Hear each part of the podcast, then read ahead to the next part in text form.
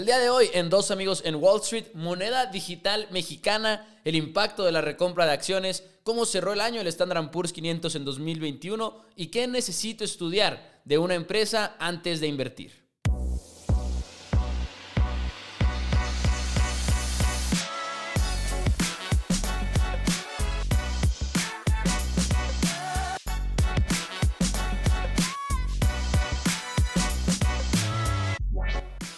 Hola a todos, bienvenidos amigos de Dos Amigos en Wall Street. Muchísimas gracias por estarnos acompañando esta semana. Mi nombre es Mauricio Rodríguez. Del otro lado está nada más y nada menos que el tremendísimo Juan Pablo Carrillo. JP, ¿cómo estás? Bienvenido este miércoles.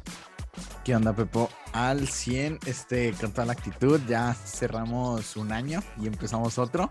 Sí. Este, pues feliz año a todos y pues muchas gracias por acompañarnos este, pues en este año nuevo. Y sí, este nuevo año y vimos cómo cerró el, el Standard Poor's, que me, que me llamó mucho la atención, la verdad. Este, porque cerró en 27 en 27 alarma, JP, despiértate, despiértate, la alarma, JP. La alarma. Para el programa. Este subió 30, 27%. Y ojo, esto solo ha pasado, para que vean, es, es demasiado. O sea, ¿cuánto es el promedio? Eh, como 7%, no 8%. El, Pues depende de cuántos años agarres, pero tú dices del Standard Poor's 500. sí, del Standard Poor's como que el rendimiento... Depende de cuántos años agarres, pero suele estar como entre el 8 y el 13, ¿no? Más o menos. El promedio sí, sí. del Standard Poor's. Pues ahora 27. 27 y para que vean que pues, lo importante de esto, solo, en, solo ha pasado en 13 años, Sí, desde 1928. claro.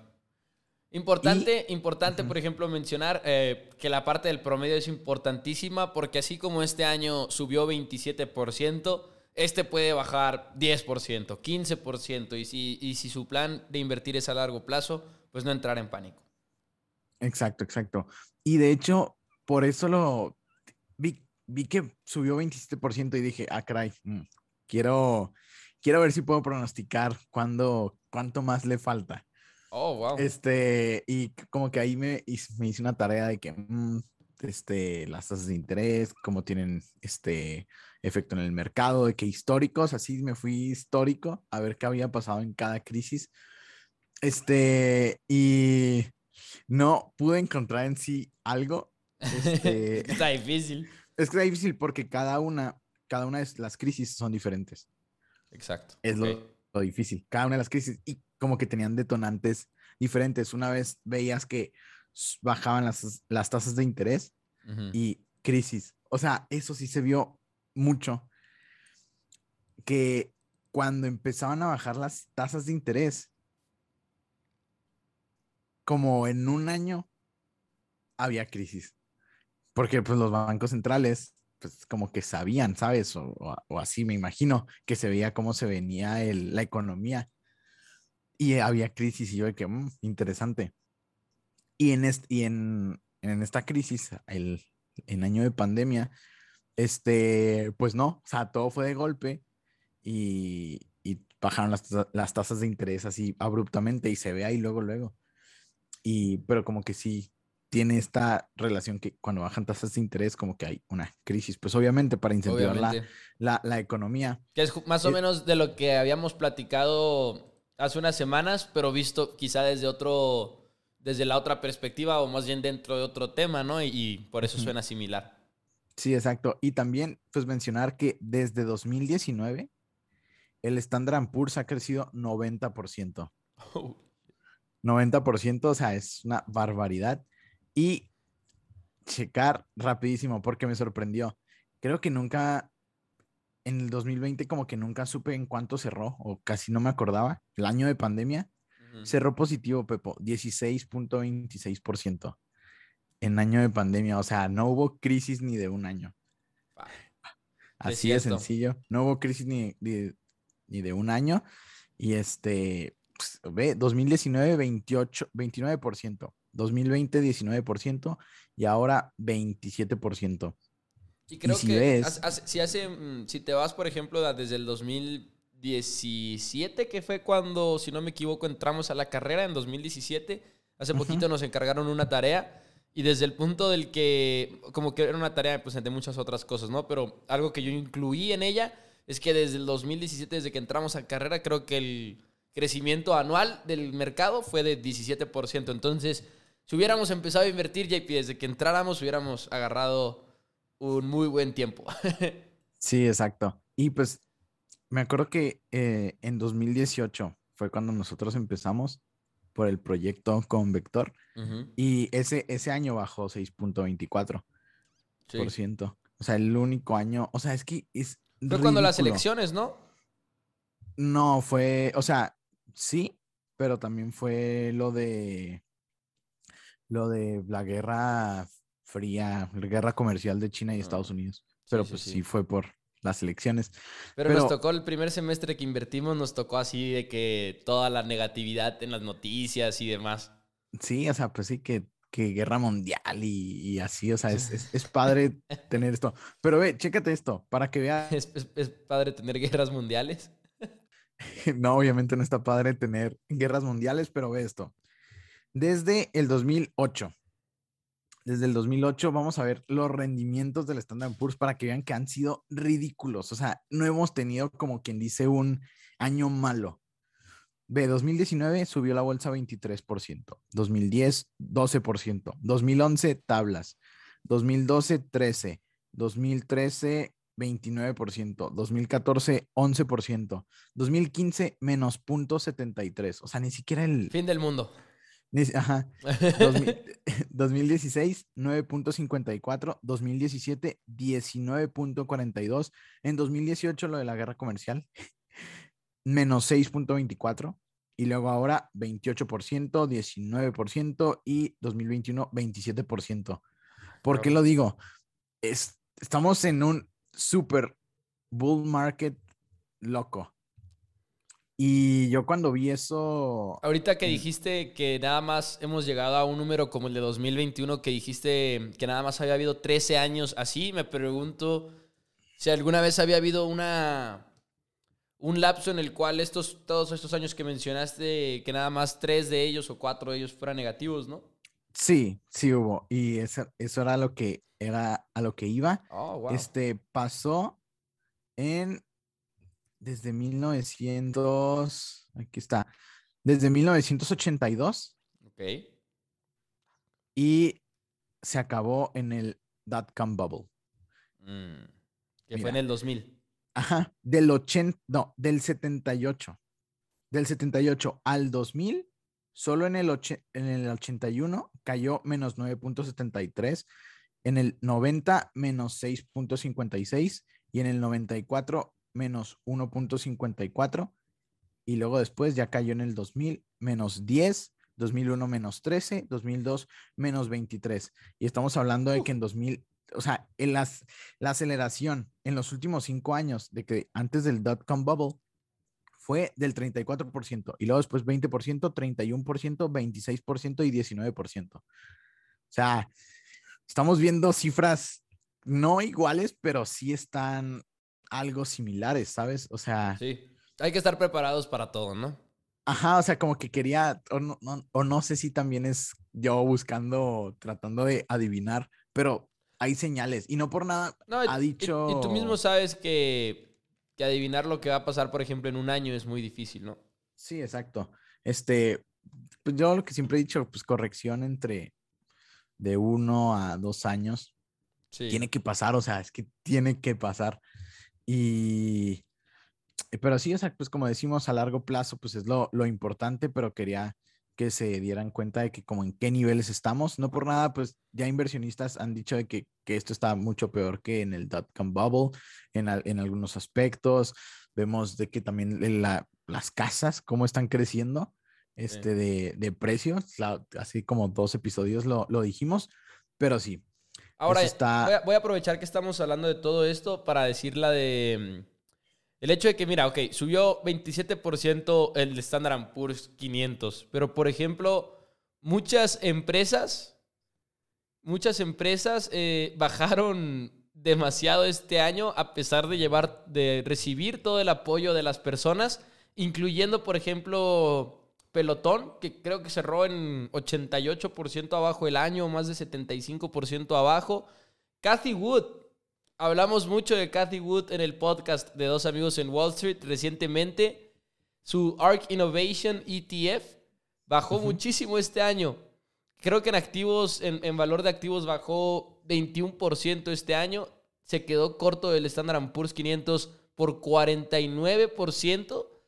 Y luego también tienes a Zoom, por ejemplo, que fue el amor de todos en 2020, los que se subieron rápido al barco de Zoom, que de hecho es la aplicación que estamos usando ahorita para la llamada, pero abajo 43% en 2021, y luego volteas a ver a otras empresas como DoorDash, que también creo que cerraron en menos 18%. Todas estas, e, estos, no nada más son meme stocks, como les llaman, las de los memes, sino también muchas empresas que recibieron muchísimo apoyo de inversionistas individuales que pues terminaron pagando el precio. Sí, exacto, pues son pandemic plays, este, literal, apuestas para, para, de la pandemia. O sea, si te fijas, y lo podemos ver también DocuSign y así, y todas estas empresas como que, que se beneficiaban demasiado con la pandemia, hubo una corrección importante. O sea, hubo una corrección súper, súper importante. Este, también lo vimos en, en, las, en la de las apuestas deportivas también yo lo vi mucho. Es Square, que ahora se llama Box, creo. Este, ah, cambió PayPal. Sí, sí, sí. Oh, eh, sí, mira, aquí te digo cómo cambió. Eh, Block, Block, Block, Block, perdón. Block, este, pero sí. O sea, estamos viendo que en ese sentido veo, veo bien al mercado. Hay pocas empresas que están fuera de lo común. O sea, antes decías de que no manches burbuja. Siento que no hay burbujas. Eso sí. Siento que no hay burbujas, pero siento que sí hay este pues empresas muy difíciles de, de, de justificar el precio. Y obviamente tenemos una estamos motivados, estamos felices con estas empresas, pero es que creo, es porque les ha ido súper bien, ¿sabes? O sea, esa, es todos los trillones que inyectó la economía no fueron por nada, o sea, se fueron aquí. O sea, imagínate, inyectaron un tercio del dinero que tenían circulando. Ese dinero todo cayó a la bolsa. Sí. Porque, o sea, metes un peso a la economía, tiene que generar pues un peso de, inflación, ¿sabes? O sea, tiene que ser más caro todo porque ya metiste ese peso a la economía. Sí, que por eso que platicabas hace unos cuantos programas. Sí, exacto. O sea, por eso la, la, inflación creció tanto y todo esto. Y todo ese dinero yo pienso que se fue al mercado. O sea, pues sí, todo se fue al mercado y, y también este, siento que la recompra de acciones, que más adelante voy a hablar de ello, este, fue lo que afectó. Fue lo que afectó y por eso las, las compañías pues, están, les está yendo tan bien. Ok. JP, pues ¿qué te parece si avanzamos con más noticias? Me gustaría empezar con la de la criptomoneda mexicana porque, bueno, no, ojo, no hay que llamarla criptomoneda todavía, por lo que veo, porque todo lo que hemos visto de parte de noticias y demás, los titulares son moneda digital. Y de acuerdo a bueno, primero voy a dar un poquito más de contexto. El gobierno mexicano se supone que anunció que para 2024 estarían lanzando una moneda digital, lo cual puede sonarnos un poquito sorprendente, igual y no debería de ser tan sorprendente, pero como parte de la justificación era que gran parte de las transacciones que se hacen aquí en México son con efectivo. Y la, la mayor parte de estas transacciones se da en la parte, le llaman informal, de la economía, que es más o menos 22% del Producto Interno Bruto de México. Entonces, el gobierno quiere responder con esta moneda digital. Y si ustedes lo recuerdan, no hace mucho Ricardo Salinas Pliego del Banco Azteca y de muchas otras cosas empezó a decir que iban a aceptar Bitcoin y como que hubo una respuesta del gobierno ahí medio negativa diciendo que no era moneda legal y demás. Ya después veremos qué pasa con eso, pero como que esto de, las, de los gobiernos que quieren sacar su propia moneda digital es como adelantándose a todos los nuevos activos que hay de criptomonedas, ¿no? Entonces, hay una estadística que incluso me pareció muy interesante. Esta es del banco.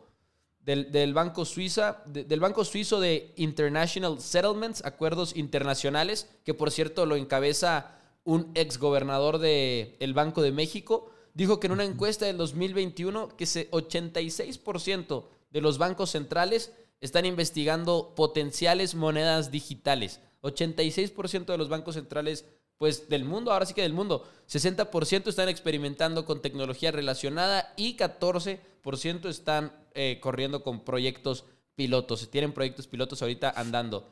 Lo interesante, JP, es que de Bloomberg, eh, en, en, el artículo de Bloomberg, dice más específicamente, y lo voy a leer casi casi que textual, pues traducido, que Banjico, como el Banco Central, presentó un plan para crear una moneda digital, una plataforma de moneda digital basada en aspectos de su sistema interbancario de SPAY. Ok. Entonces, no sé exactamente a qué se refiere a eso. No creo que haya muchos detalles ni siquiera en el mismo informe de Banjico, pero lo tenemos de tarea y lo vamos a revisar en Dos Amigos en Wall Street. Pero no sé, a mí me sonó que igual y no es con blockchain. No sé qué opines tú. Puedo estar completamente equivocado. Nada más estoy especulando aquí, lo quiero aclarar. Este, ay, la verdad, no sé. No sé, solo, solo vi la noticia. Este, y es que como que no me sorprendió tanto, era algo que se veía venir. O sea, lo, lo, lo, platicamos desde que pues, China fue el primero que sacó su moneda digital, que ya está en circulación y todo, el renminbi digital. Y luego después Estados Unidos se subió y se subió ahora también Europa. y ahora México. no te creas, El Salvador, que El Salvador aceptó Bitcoin. Sí, sí. Y como que esto, estoy feliz por México, la verdad, de que, se sumara a, esto. O sea, nos ponen en referencia, ¿sabes? O sea, tan siquiera en eso. Este, pero, pero no, dijeron en 2024 que la iban a sacar, no creo. No creo, se me hace muy, se me hace muy, este, muy apresurado. O sea, si Estados Unidos y Europa creo que habían dicho 2024 sacarla, no creo, no creo que vayan a sacar ellos México en 2024 y más por la infraestructura que tenemos de pago, o sea, hay lugares que todavía no aceptan tarjetas, ¿sabes? O sea, hay lugares que se ponen 3% de descuentos y pagas en efectivo. Exacto, o sea, exacto, es, una, es una locura, o sea, no estamos con esa infraestructura. Sí. O sea, la, 2024, mm, no sé, pero es el camino correcto, la verdad. Y este, pues sí, mucho, mucho lo hacen para, pues para cobrar impuestos, ¿sabes? Claro. Este, todo, el, todo el dinero que se va en efectivo y claro que lo sabemos, o sea, hay en casi todos los comercios es de que si vas a pedir factura, o sea, es, te cobran el 16% más, ¿sabes? O sea, es, es una locura, o sea, es, pues sí, es, está muy, ay, ¿cómo se dice? ¿Cómo habías dicho? Este... Descabellado. No, no, no. Este, pues no, e, el, no, e, no, es mercado formal, o sea, hay mucho mercado informal. Informal, sí. Aquí, aquí en México, este, que pues, no te da factura o, o, que tienes que pagar en efectivo. Y pues sí, claro que el gobierno se, se pone listo y es de que mm, paguen impuestos, que pues está, pues está bien, ¿sabes? Mientras no sean exorbitantes. Y aquí este encontré, mira, dice, este ya es el reporte de, de Banjico, lo estaba buscando. Eh, como parte de este pilar, el Banco de México trabaja en el estudio y desarrollo de una plataforma encaminada a la implementación de una moneda digital tomando como base las características que hoy ya posee la infraestructura de compensación y liquidación del SPAY. Esto es operatividad de 24/7, pagos instantáneos, alta disponibilidad, estandarización de procesos, pero no veo nada de no veo nada de blockchain, por ejemplo. Déjame busco la palabra blockchain en el documento a ver si en alguna otra parte, pero no. A ver. No. No, no sale. Tiene sentido, tiene sentido que que no lo diga. Igual y ya después sabremos más, pero el hecho de que se mencione el SPAY y todo, a mí me suena que va más por ahí, ¿no? No digo que esté mal, no, no digo que esté mal, simplemente es importante hacer esa distinción, porque moneda digital con blockchain, sin blockchain, es algo completamente distinto. Sí, sí, sí. Y yo la verdad estoy a, a, favor del, pues, de ya no usar efectivo, ¿sabes? O sea, pues siento que, no sé, o sea, pues yo ya, tú, tú me conoces, yo no uso efectivo, así no uso efectivo Sí, no. y es de que pues mejor, pues tarjeta de crédito y me gano el 1% por de lo que iba a gastar Claro. y, y, y es más seguro, o sea, mi compra está protegida, este, lo que quieras, lo que quieras, lo que quieras, y la verdad, pues siento que está, está mejor. Hasta, hasta las monedas te pueden llegar a perder o así, o sea, es más seguro. sí.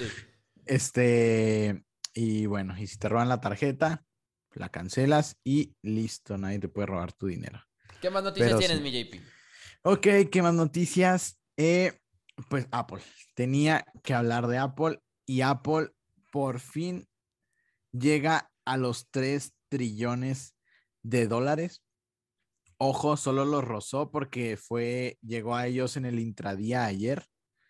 Este, y pues sí, 3 trillones.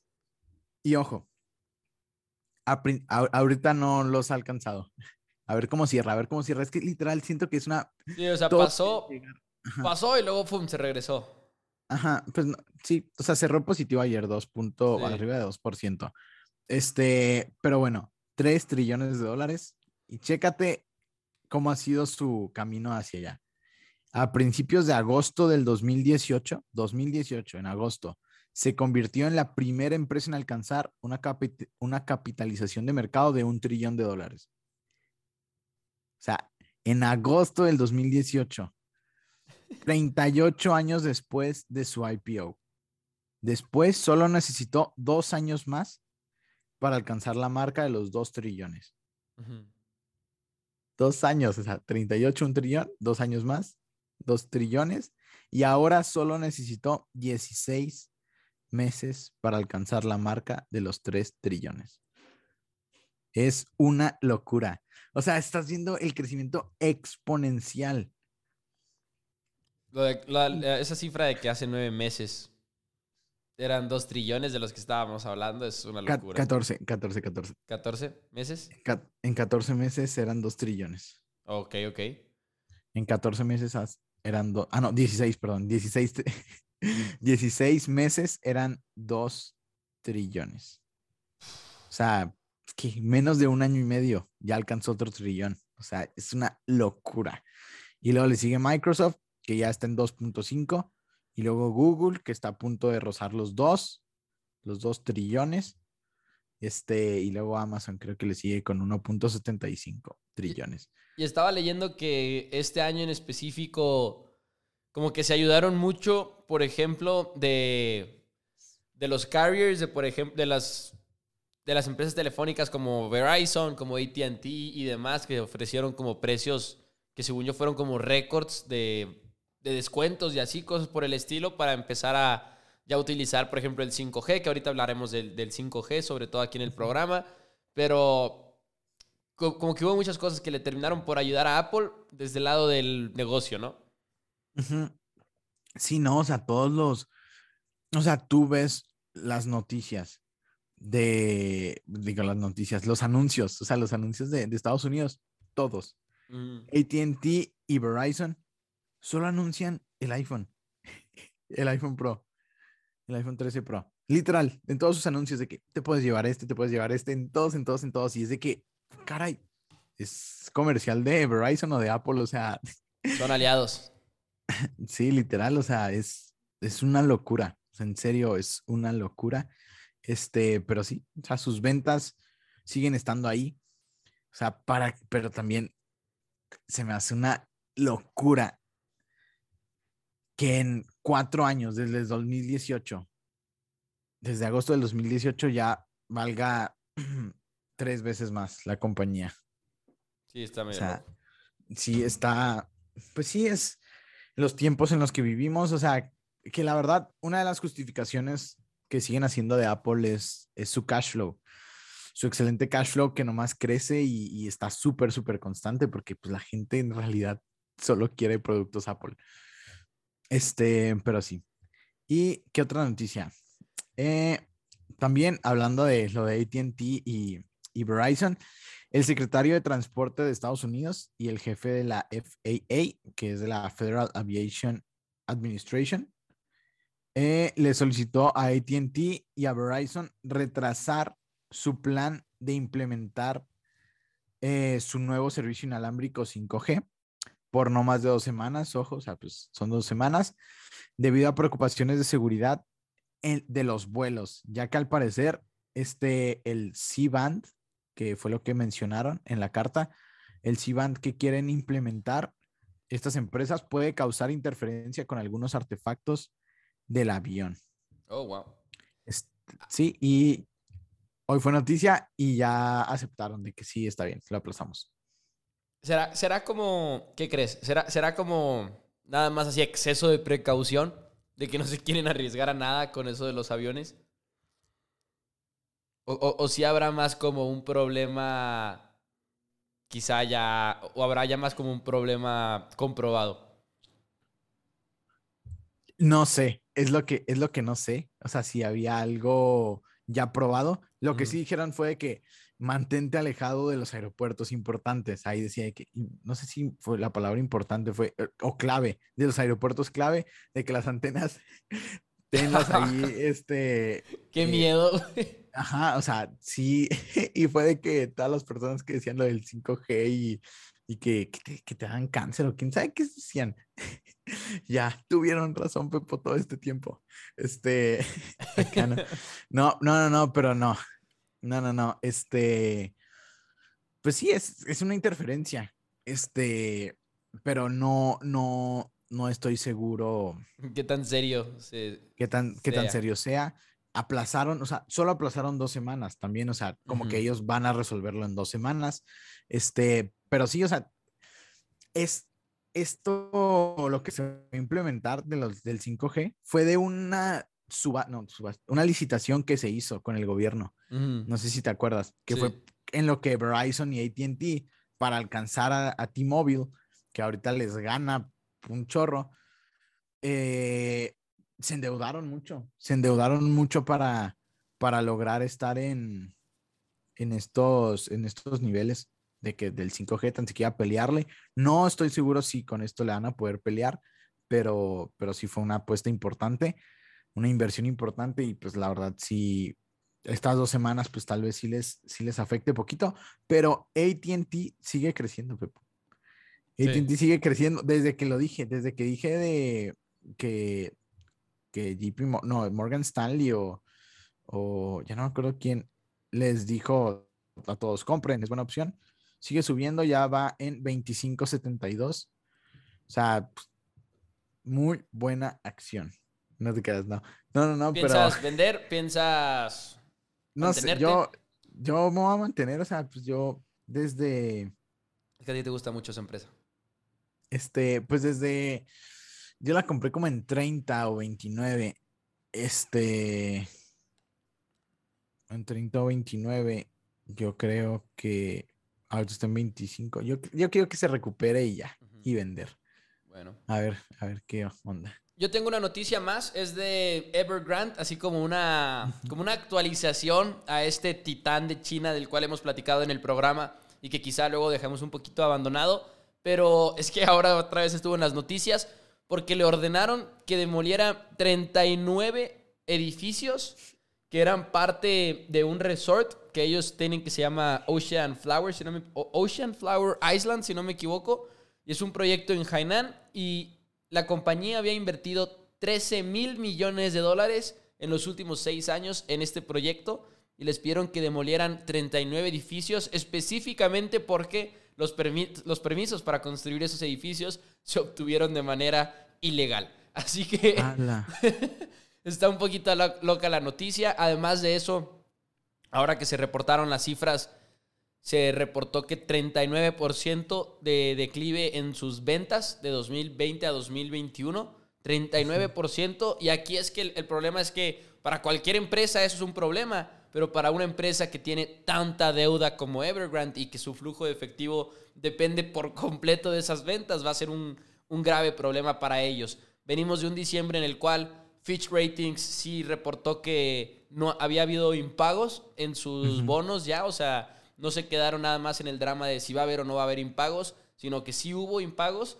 Entonces, muchos problemas para esta empresa tan importante para China, lo hemos platicado aquí, tuvimos un episodio también de eso en el podcast, como 30% del PIB de China es bienes raíces, así que grave golpe y hay otro, creo que bajaron 88% de las acciones en 2021, 88. Ahorita, sí, ahorita confundí esas dos cifras. Cuando estaba hablando de Peloton, eran 75% abajo de Peloton y 88% abajo para Evergrande. Entonces, uff. Y también que... Una actualización necesaria. Sí, sí, sí. Y también mencionar que la, que la deslistaron. Ah, sí. Que la, que la deslistaron, pero fue por un momento. O sea, yo cuando vi la noticia. Sí, el lunes porque querían dar una noticia y no querían que se moviera acá súper loco. Que si no me equivoco, era la noticia de la baja de las ventas. Ok, yo creo. Sí, sí, sí, tiene sentido. Este, y para que no impactara a la misma Evergrande, eh, les dijo que mm, suspéndanla y, y pues sí, a ver qué onda. Y luego abrió y subió 10%. Wow. Sí, te lo juro. Sí, ah, sí, aquí está. Abrió y subió 10%, Aquí lo estoy viendo. Y finalmente creo que en gran parte sube por... No, no sé si la noticia... Una disculpa, no estoy 100% seguro de si sea el declive de, 30 de 39... Perdón, de 39%, si sean los 39 edificios que tienen que... que demolir. Bajó la acción el año pasado 88%. Sí. Por cierto, qué poético que las ventas bajaron 39% y que les pidieron que demolieran 39 edificios. Porque, ahorita hasta dudé de que estoy confundiendo los números y no, es que son exactamente el mismo. 38.7% y 39 edificios. Pero bueno, hay una actualización que quería darles aquí en dos amigos en Wall Street. No, pues sí, está, está interesante que fue, pues también ya no afectó a nadie, ¿sabes? O sea, está, también está curioso de que todos decían pues aquí... no, es... Bueno, sí, es cierto. es que están del otro lado del mundo, güey. O sea. o sea, que decían de que no iba a que también iba a afectar la ola como acá, ¿sabes? Pero pues no vimos. lo querían comparar con, por ejemplo, lo del 2008. Con los Lehman Brothers. Y vimos que, pues no, o tal vez aún no. Este, pero no, supongo que, no. Este, pero bueno, también, entre otras noticias, este, salieron unas como que apuestas de cuándo la Reserva Federal va, va, la Fed va a subir las tasas, las tasas que, que, que dijeron que iban a subirlas tres veces al año, tres, sí, tres veces en el año, y ya las, las apuestas, como quien dice, de algunos traders, es, son arriba del 50% en marzo en marzo, ¿tú crees? Ah, marzo 54. Arriba del 50% de las apuestas, dice que en marzo. Ajá. Ah, ok. Oh, JP, ¿tu pronóstico? Mi pronóstico así es. Yo creo firmemente en eso. Ahora, para los, porque esto es al final de cuentas es un podcast, no hay video. JP acaba de sonreír cuando le dije eso. O sea, fue así como mi pronóstico. Fue así como satisfacción En, en, la cara de, de JP. Sí, la verdad. Este, es que pues sí, o sea, es que me acuerdo que todos era cuando decían de que no, hasta 2023 y quién sabe qué. Y luego yo de que, y hasta me puse a hacer las, ¿Y un momento. me puse a hacer las cuentas en el podcast de que mm, mm, mm, inflación, ya vamos a estar en este lugar, ta, ta, ta. tengo que encontrar ese, ese clip, a ver si lo, si lo subimos. Sí, para que nos hagamos virales y famosos, JP. Eight, eight, estaría chido. A ver, a ver, a ver. Bueno, y siguiendo con las noticias, este, bueno, ¿tienes otra? No, yo ya después de las tuyas podemos avanzar, por cierto, a una pregunta que nos hicieron y que estamos emocionados por contestarla. Ok, entonces tengo muchas noticias de carros, de carros, de carros.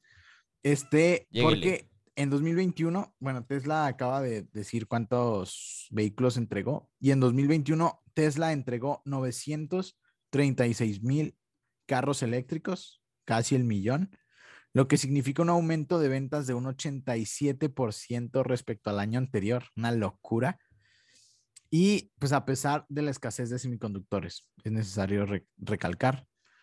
Y pues todo esto hizo que la acción subiera 13% el día de ayer, lunes, y una locura, 87% en, de, de ventas, o sea, de crecimiento en ventas, una locura. Este, y también, a pesar de que, de que del gran año que ha tenido Tesla, pues no, no ha sido la mejor empresa, de la industria automotriz. ¿Quién crees que ha sido la mejor empresa de la industria automotriz en 2021? Ahorita vi esa noticia. ah, ok. Pero me estoy intentando acordar. Dale, dale. Bueno, fue, bueno, la noticia decía que era Ford. La noticia que era Ford, porque este de Ford, ah, ah, ah, Ford fue la tercera empresa automotriz que tuvo el mejor desempeño en la bolsa en este 2021, con un rendimiento de más del 150%.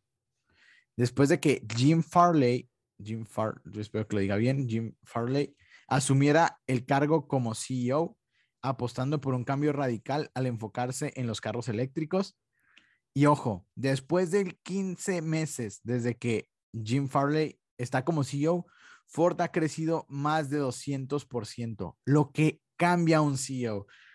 O sea, lo que cambia un CEO en una empresa, o sea, 200% Pepo en 10 y en 15 meses. Es que finalmente el CEO es quien pone así como, a esto vamos y así lo vamos a hacer. Claro, es, y es, extremadamente importante. Es el que dirige, o sea, es una locura.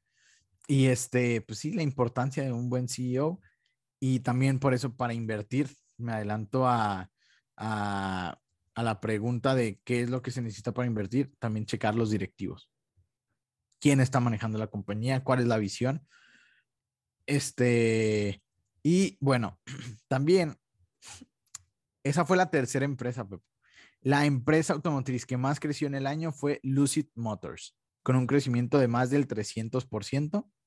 Lucid Motors es como que la compañía de carros eléctricos de alta gama que se supone que le va a la, la, mayor competencia de Tesla, como quien dice, por su rango, por su rango y, creo que el rango, aquí está, el rango de, del mejor de Lucid es de 837 kilómetros y el rango de un Tesla Model S Long Range Plus es de 650. Así que, pues sí. Y pero cuestan mucho, mucho más también los Lucid. Este, y también la segunda, no sé si habías escuchado esta compañía, Pepo, Tata Motors, con un crecimiento del 165% y ya el, el tercer lugar es para Ford. Este Tata Motors es una empresa de la India que tiene pues algunas marcas pues de la India y también es dueña de, le compró a Ford, de hecho, Land Rover y Jaguar. Es dueña de, de esas por si querías saber. Es que está, pues nunca has escuchado de, de Tata, ¿sabes? De no, Tata jamás, literal. es de esas empresas de que, mm. y la India, o sea, la India es un sector que todos tenemos que voltear a ver. O sea, en serio, tengan ojos en la India. Va a ser el principal socio comercial de, de Estados Unidos. Ya no va a ser China. O sea, porque China, porque India es el aliado estratégico de Estados Unidos por excelencia. Comparte muchas similitudes con China, pero la ideología es como la de Estados Unidos. Y en China claramente no lo es. Ajá, en China claramente no lo es, por eso se han, tenido tantas broncas, pero ojo con el mercado de la India. Y si, y si checas, lo voy a checar aquí, si checas su índice Vamos a ver su índice. Eh, es el Nifty, por si alguien quiere saber. Nifty 50. Uh, no, lo encuentro. A ver, ta, ta, ta, ta, ta. El último año ha crecido. Bueno, el Standard Poor's creció 27% y este subió 26%. Muy parecido comportamiento al Standard Poor's, el, el índice de, de la India. Y también una noticia que me pareció importante. Eh, Mercedes trajo a sus expertos de la Fórmula 1, Pepo, para que le ayudaran a diseñar un prototipo que le ayudara a ganarle al Tesla en su línea de carros eléctricos. Y el prototipo se se presentó en Las Vegas. Se va a llamar EQXX y tendrá mil kilómetros de autonomía a comparación de su competencia más cercana, como lo es el Lucid Air de 837 kilómetros y el Tesla Model S Long Range Plus con una autonomía de 650 kilómetros aproximadamente. Y se espera que en 2024 esté disponible a la venta este, este carro Mercedes, que yo siento que yo siempre quise que Mercedes se aliara con Apple, la verdad, de que es el Apple Car.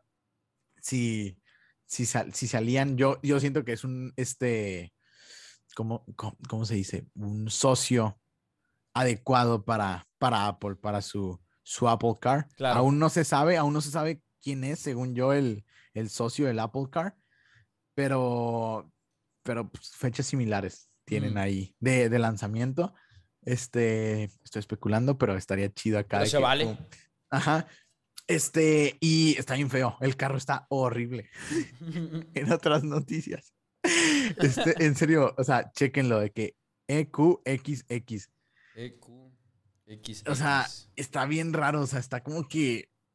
No, no, no. O sea, de que parece Tesla por enfrente y como que cuadrado mm. por atrás. O sea, está.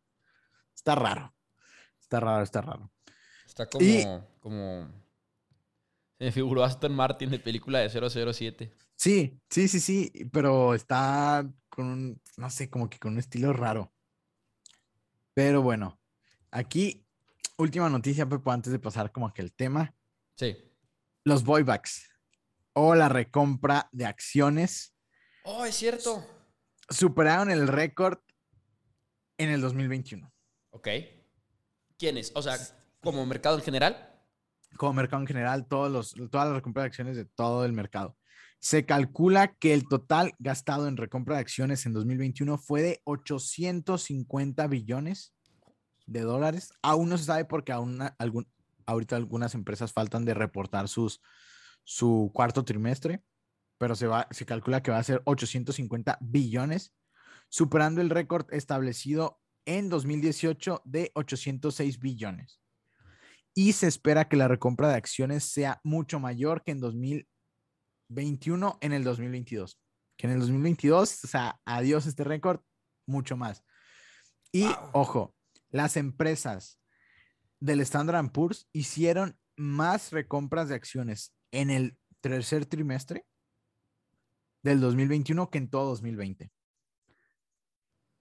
O sea, fue una locura. Y también, este... Qué loco. Sí, sí, sí. Y se espera que empiecen a recomprar, recomprar, recomprar. Porque pues, siento que no están viendo pues valor en otros lugares, ¿sabes? Que, prefieren premiar a los accionistas y que su empresa suba de valor. Sí.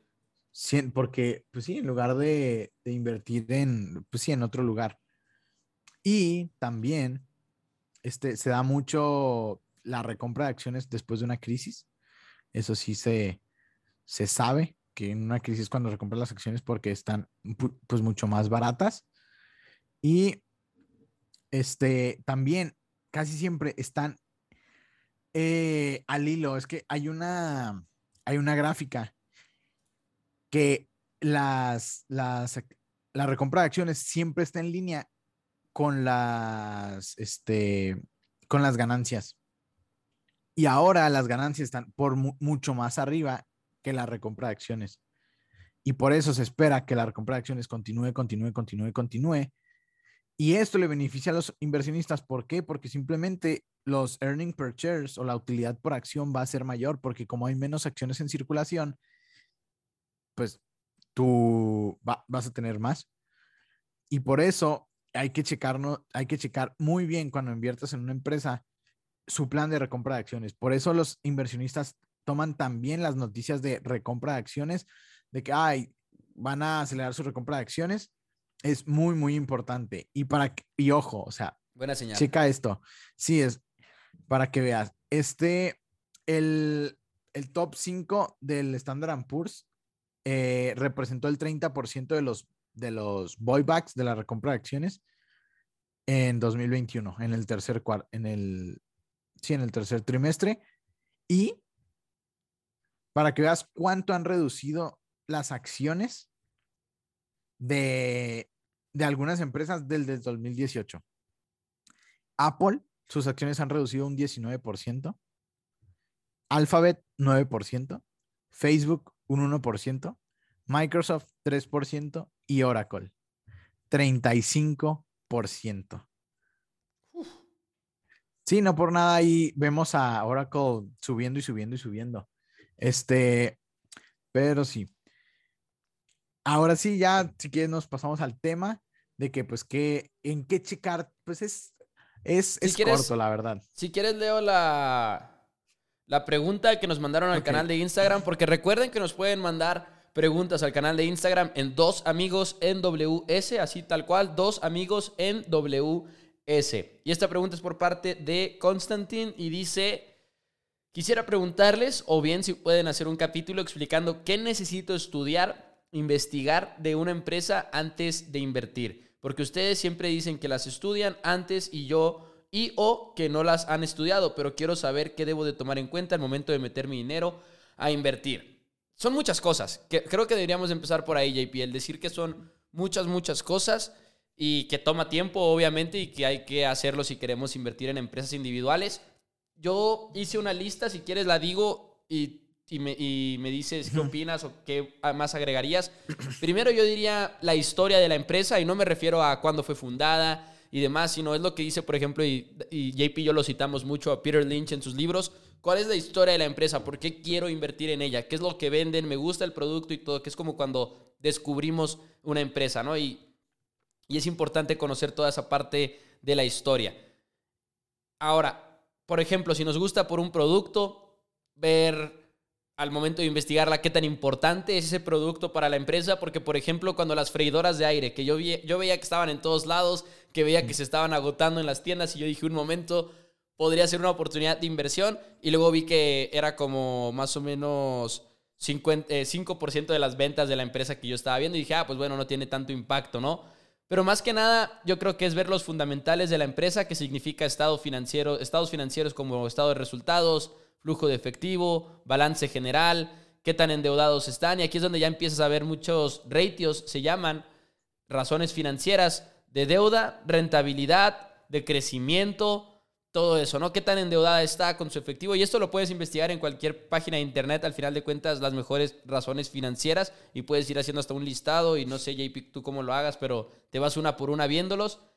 Definir qué tipo de acción es, hicimos un episodio de esto en el programa. De hecho, en, los primeros episodios tenemos un, un, episodio en el cual hablamos de tipos de acciones. O sea, es un tipo de acción de crecimiento, es una empresa ya madura, porque vas a buscar cosas diferentes por cada tipo de empresa. Hay unas que se llaman asset plays, jugadas de activos, que igual y creemos que hay un activo escondido en el balance general que no está reflejado en el precio.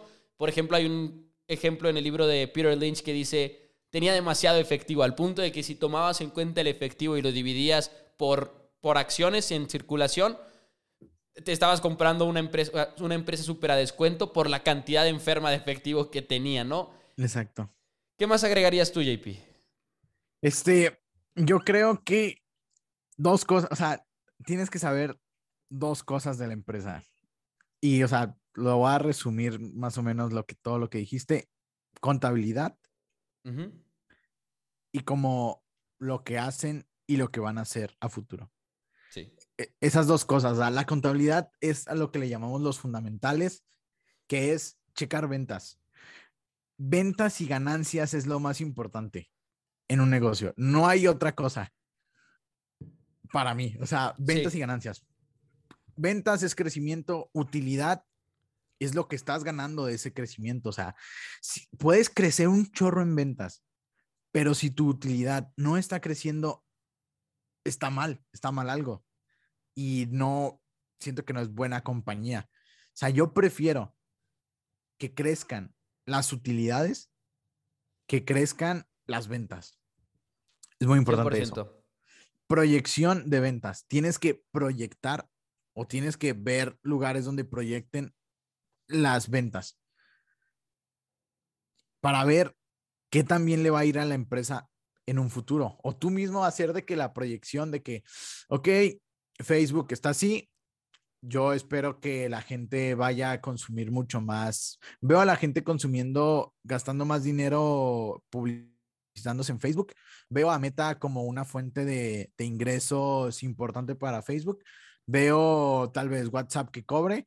Este, ahí es un incremento importante en las ganancias, en las ventas. Veo a Oracle, digo Oracle, sí, a Oracle, este, no, no, ¿cómo se llaman los, los lentes?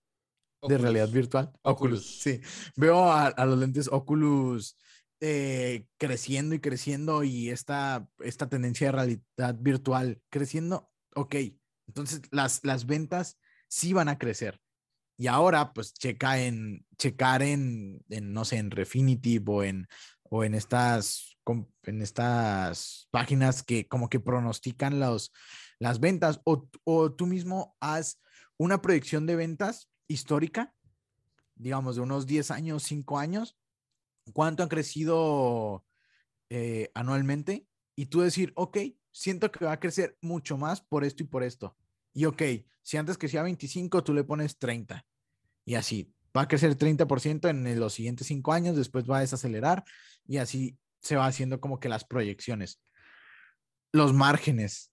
Es muy importante los márgenes eh, cuánto es el, cuántos son los costos de la compañía, cuánto representan en, porcentaje. Si está disminuyendo, si está aumentando, si está aumentando los costos, pues es mala señal.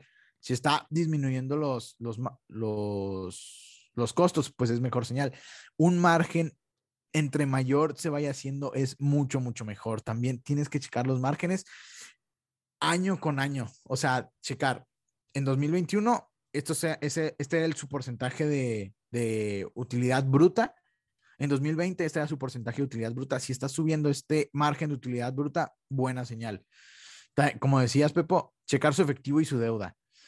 Eso es una de las cosas que yo hago luego, luego.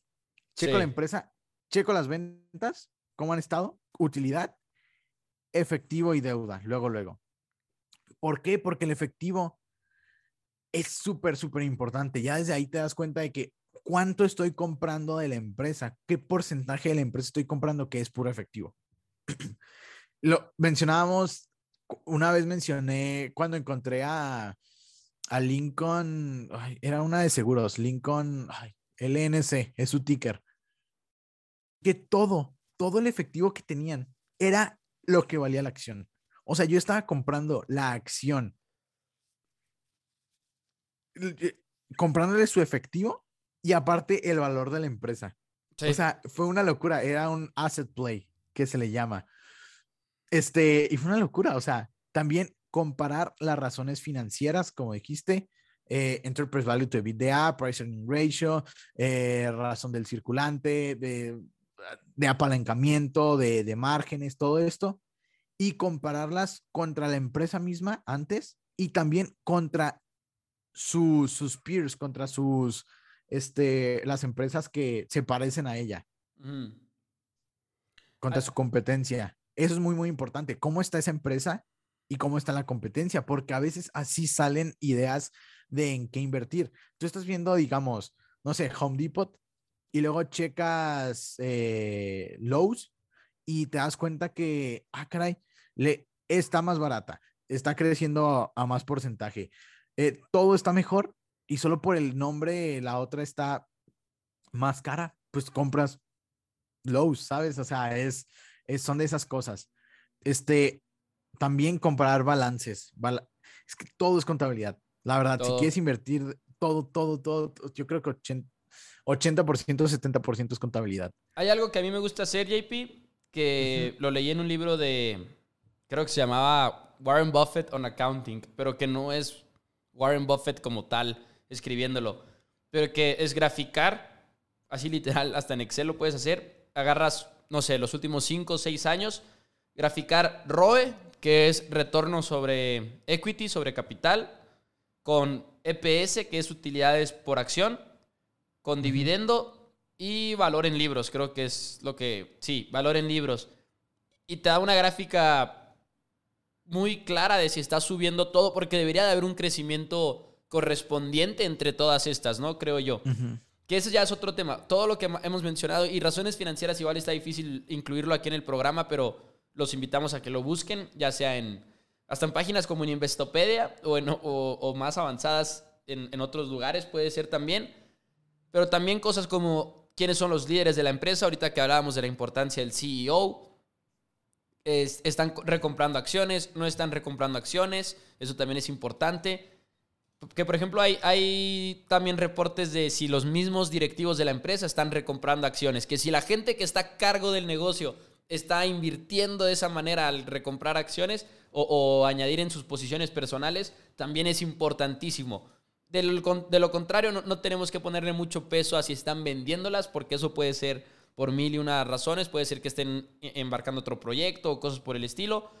A mí me gusta mucho checar la sección de riesgos también del reporte anual. El reporte anual, busquen el reporte anual, eso es también importantísimo. Tiene muchísimas páginas, no lo tienen que leer todo, tienen que leer la parte de, de lo, financiero, pues, ver los, ver los estados financieros. Y a mí me gusta mucho leer la, la sección de riesgos porque hay muchos riesgos que están muy tontos quizá, o sea, que no tienen mucho peso, pero habrá ciertas empresas que sí te ponen riesgos que igual y no habías pensado, que sí están relacionados directamente con el negocio. Por ejemplo, si quieres invertir en una empresa de hasta retrovisores, igual y no te cae el 20, que el precio del commodity, literalmente del, del acero, del metal, te, te, puede llegar a afectar, ¿no? En un momento dado. Entonces, leer la sección de riesgos, así por encimita a los que no tienen mucho sentido, y, y a eso me refiero a, porque hay casi casi unos que dicen, riesgo de que se caiga toda la economía. Y dices, pues sí, cualquier empresa va a tener ese mismo riesgo, ¿no? Y los earning calls. A mí me gusta escuchar los earning calls de las empresas que, en las que invierto. Específicamente, earning calls son ahora sí que cada trimestre cuando reportan los, los, hacen sus reportes trimestrales y tienen literalmente una llamada con inversionistas en las cuales dicen por medio de una llamada telefónica números que te dan además en la declaración del reporte trimestral pero a mí me gusta escuchar la sección de preguntas y respuestas, porque ahí inversionistas hacen preguntas como mucho más específicas y aprendes mucho de la inversión escuchando la pregunta y escuchando la respuesta que ofrece la empresa también. Sí, claro. Sí, o sea, es súper, súper importante todo lo que dijiste, los earning calls. Este, y pues nada más, eh, tal vez que pues, la visión. Es que sí chequen la visión. Y cuando ustedes compren una, una acción, es, ustedes quieren ser parte de esa empresa, o sea, porque están, están siendo socios. O sea, véanlo de esta manera y ahí jamás van a fallar. Lo que les apasione, lo que les sepan. O sea, si dicen de que, uh, me encanta esta compañía, o sea, es que literal así yo le hago. Nada más volteo a ver y lo, uh, esta empresa está haciendo las cosas bien, me gusta lo que están haciendo, consumo su producto, a checarla, a checar su contabilidad, a checar todo.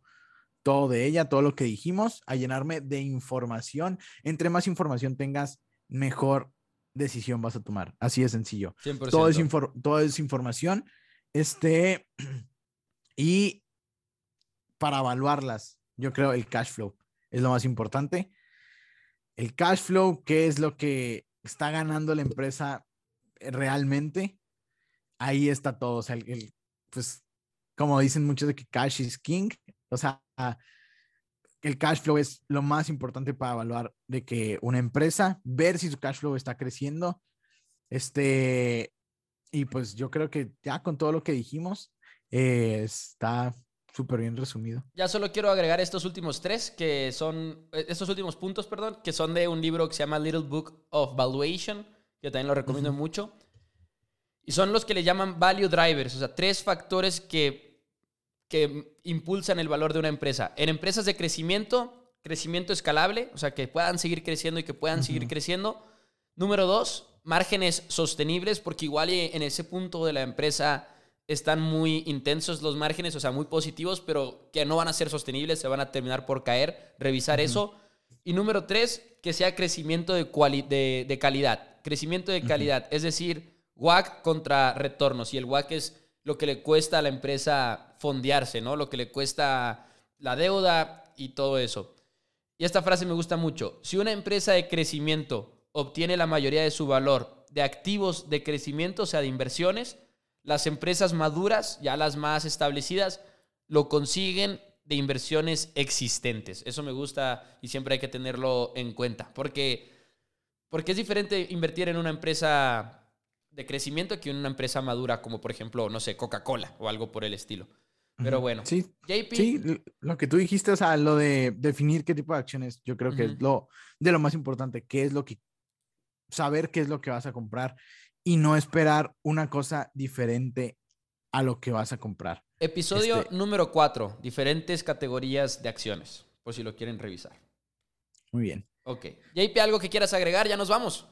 No, pues nada, pues muchas gracias por, por este, escucharnos. Ahí saben que estamos ahí a la orden, ahí en el en, en, Instagram. Y pues cualquier duda, cualquier sugerencia, y ahí estamos. Y este, pues si les gusta, pues obviamente compartan para pues llegar a más gente.